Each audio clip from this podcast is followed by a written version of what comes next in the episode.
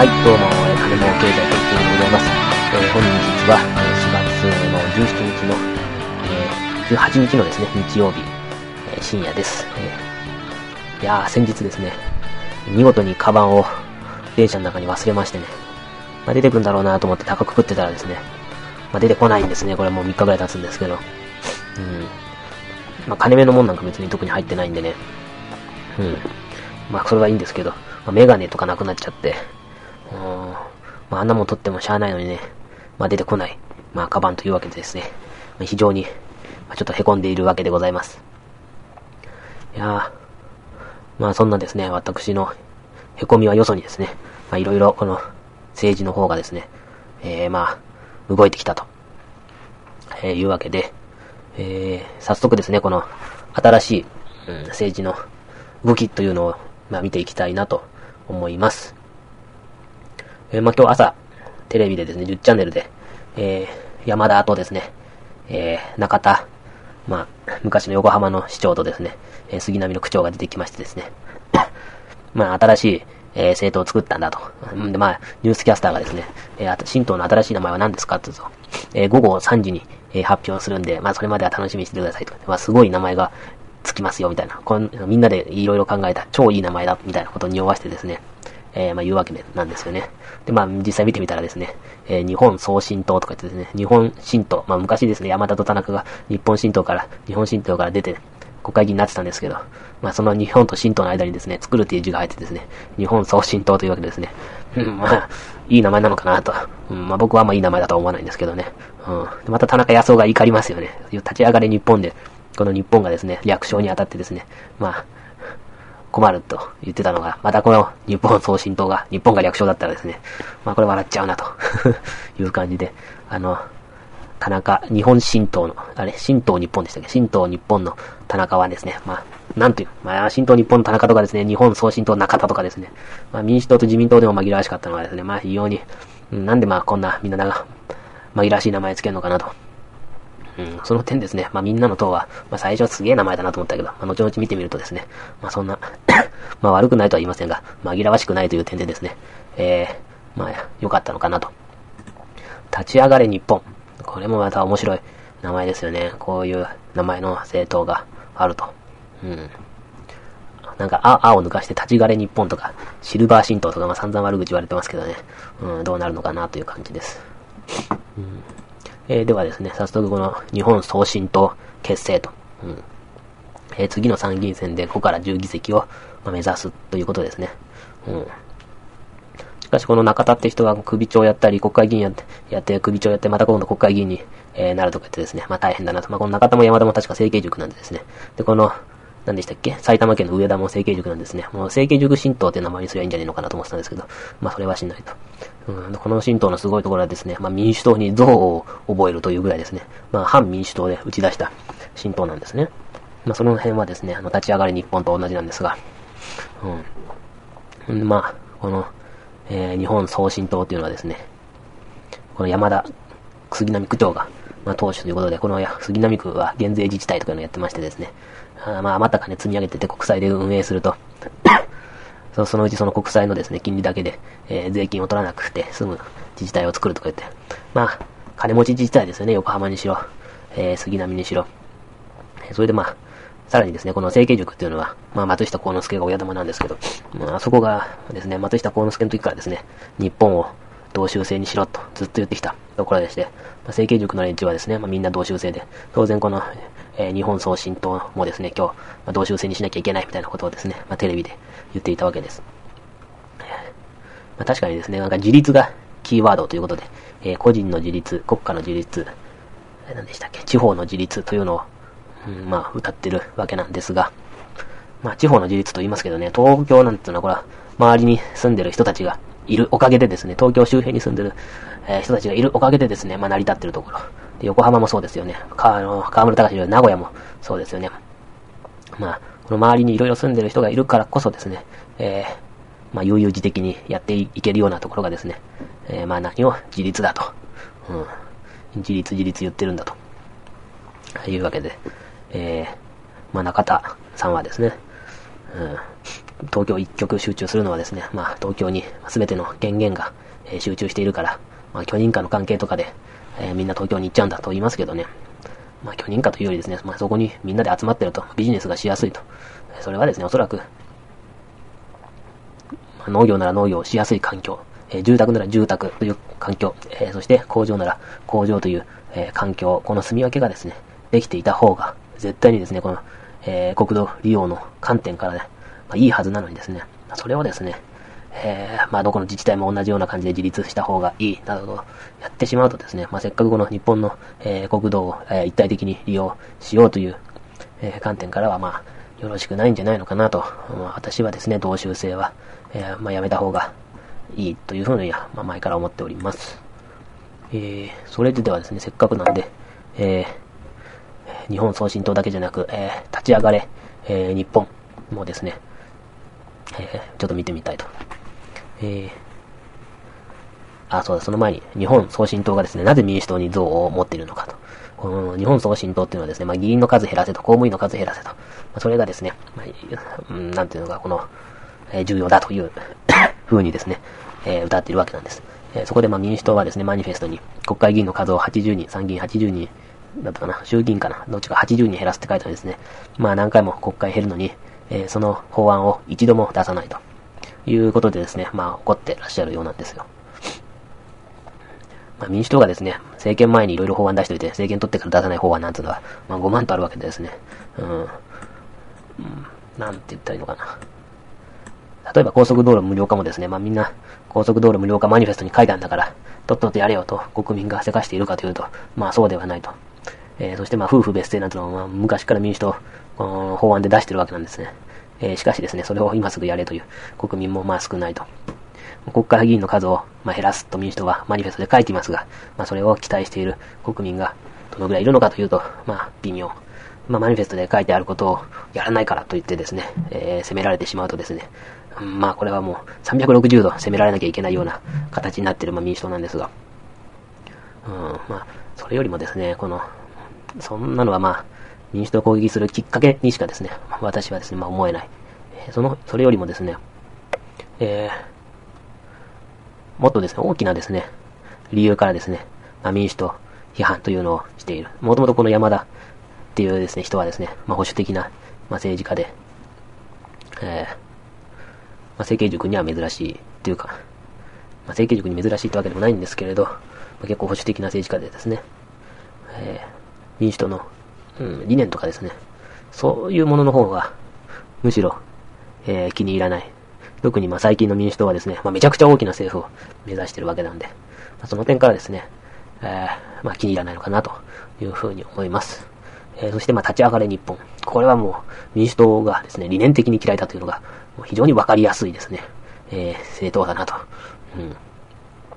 うん。んで、まあ一番この、決闘趣旨の一番上にもですね、民主党の不甲斐ない政権運営と選挙市場の内向きの姿勢に国民は大きく失望していると、まあ書いた。打倒民主党って書いたんですね。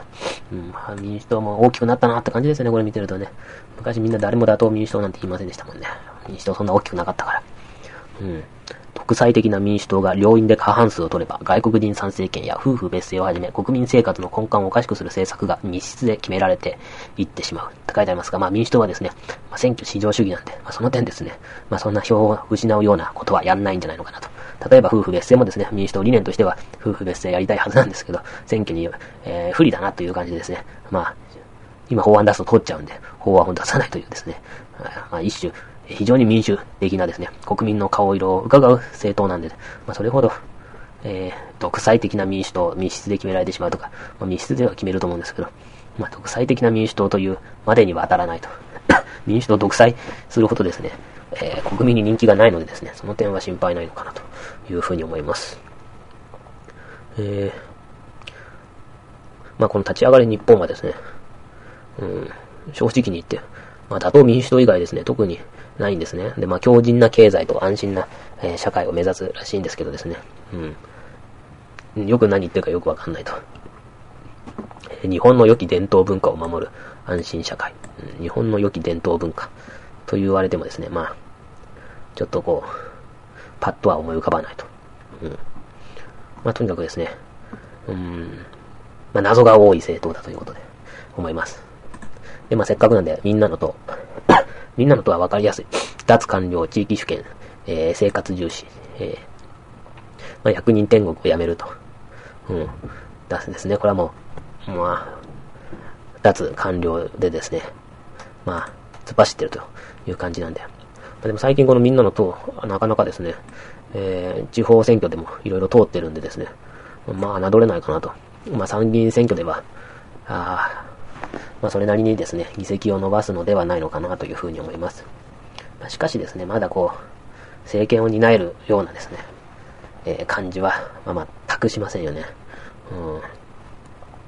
うん。もともとこの役人上がりが多い、えー、みんなの党なんてですね、うん。やっぱしこの団、完成談合とか防止とかね、独立行政法人廃止、予算ゼロベースで見直し、えー、無駄遣いの減強、感動の官僚の天下り全面禁止、えー、国家公務員の数、えー、大幅に減らす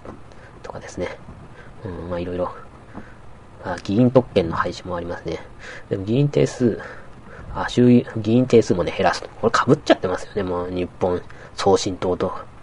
えー、衆議院は300人、参議院は100人。まあ、全部で400人。今700人ぐらいいるんでね。まあ、ちょっと随分減るなって感じですね。国会議員の給与3割減。えー、ボーナス5割カット。うん。うん、その安い、安くなりますね。うん。その代わりなんとか調査費とかいっぱいつけばですね。まあいいんですけどね。うん。政治家の世襲を制限すると。うん。まあ渡辺が言うなって感じですけどね。うん。まあ同一選挙区で連続して立候補することを禁止と。えー、ではですね、次に、せっかくなんで、えー、田中康夫のですね、えー、神道日本、うん。日本神道と間違えちゃいけない。これは、日本送信党が出てくるのでですね、まあちょっと忘れてた政党と言っちゃ悪いですけど、まあそういえばそんなのあったなと思ってですね、まあこの2009年のマニフェストを見てみるとですね、まあこれも官僚政治の打破なんですね。で脱ダム宣言、田中康夫やってた脱ダム宣言拡大してですね、公共事業をゼロゼロゼロベースで、えー、見直し。これさっきの予算ゼロベースで見直しってのと似てますよね。えー、そして日本の匠の精神に満ちた溢れたものづくり産業の復権。うん、地域密着型なんとか産業という。で、次、えー、福祉、医療、教育、介護、環境を支援して21世紀型の労働集約的、えー、産業で社会を成熟させると。えー、そしてこの5番目のが一番面白いんですよね。で面白いから後抜かして、次6番目。えー、天変地異、まあ、地震とか起きたらですね、日本が真っ先に駆けつける国際救助隊を作ると。サンダーバード隊。うん。を作って、アメリカとか中国とかオセアニア、ロシアが位置する日本の、え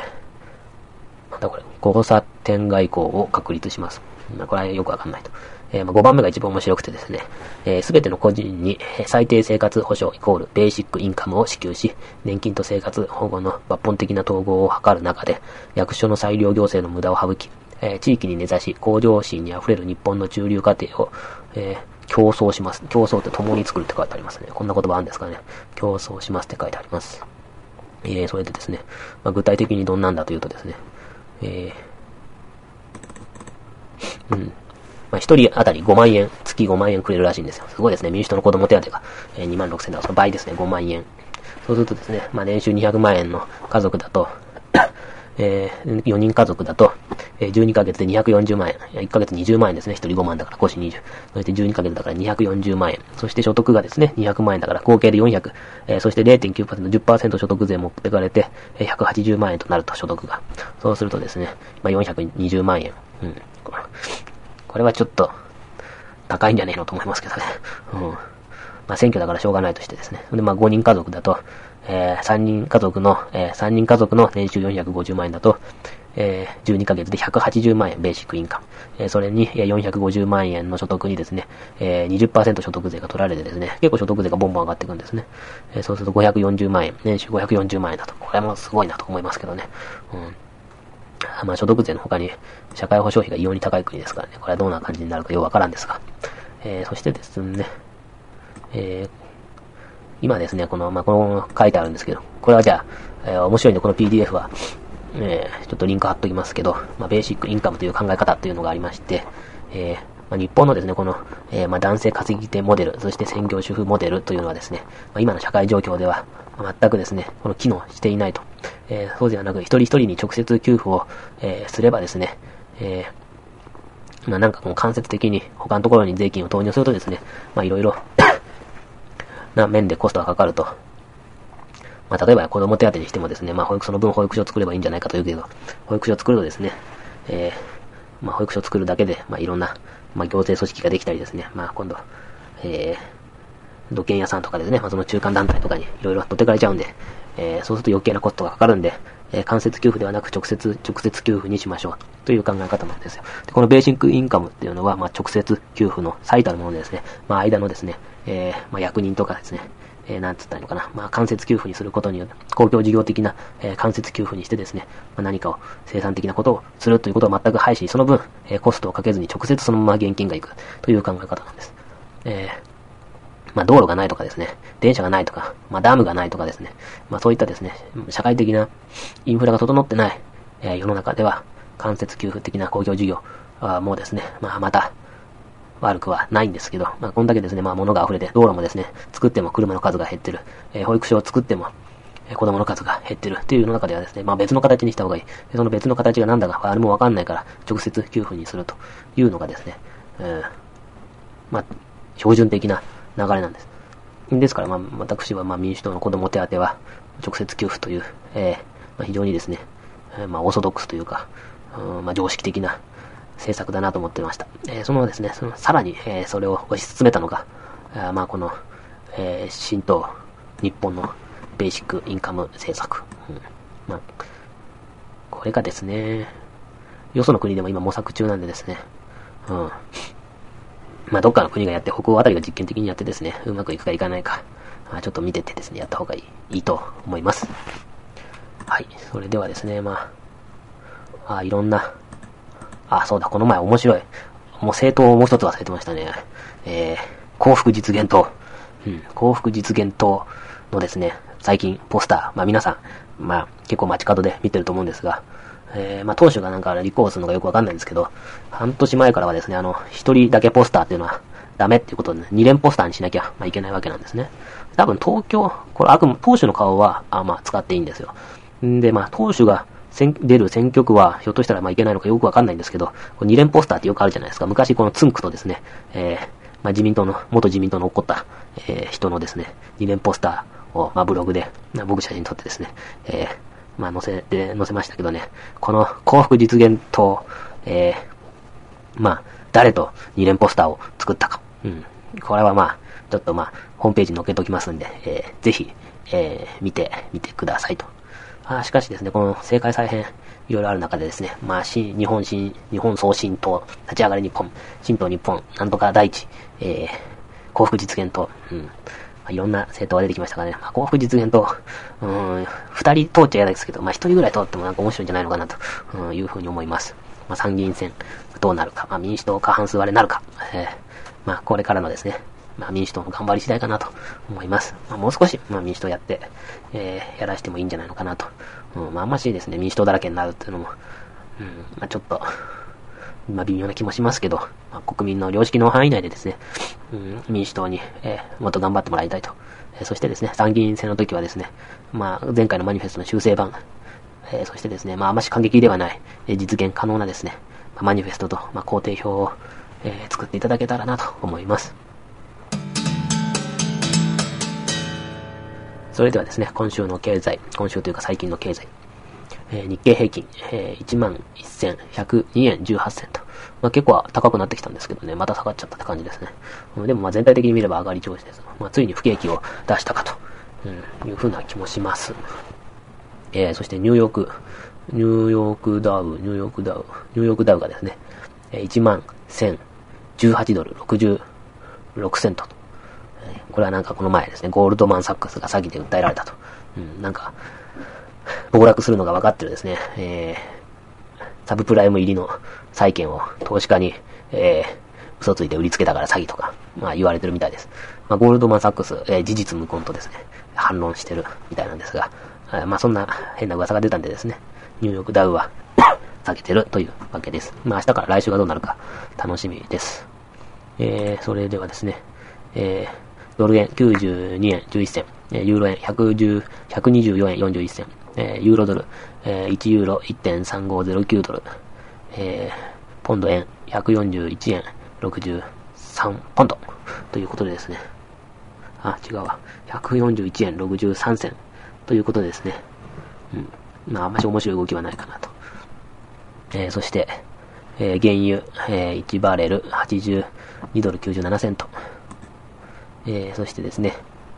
金は、ね、1キロ、えー、3662円。金はですね、まあ随分高くなってきたと。うん。まあ景気が良くなったというよりですね、うん、なんなんですかね、これは。ちょっとですね、まあ、このまま金がね、金の値段が上がっていくとなるとですね、うん、まあ金が上がるときは株が下がるんですけどね、うん。ひょっとしたら、うん、株が下がるか、その前兆か、という感じです。はい。はい、えー、ではですね、まあ、今週もこのぐらいにしまして、ね、えー、本当はですね、日産の電気自動車リーフ実売価格299万円からっていうのをやりたかったんですけどね、うん。このブログでは結構車のですね、まあ、宣伝というか、新しい車が出たら、いろいろ言ってるんですけどね、うん。8時間充電が必要とかですね、これダメですよね、フル充電に。うんで、まあ30分でですね、充電可能な急速充電器をまあ200箇所の店舗に設置すると言ってるんですけど、まあ30分っていうのもですね、うん、かなり舐めてますよね。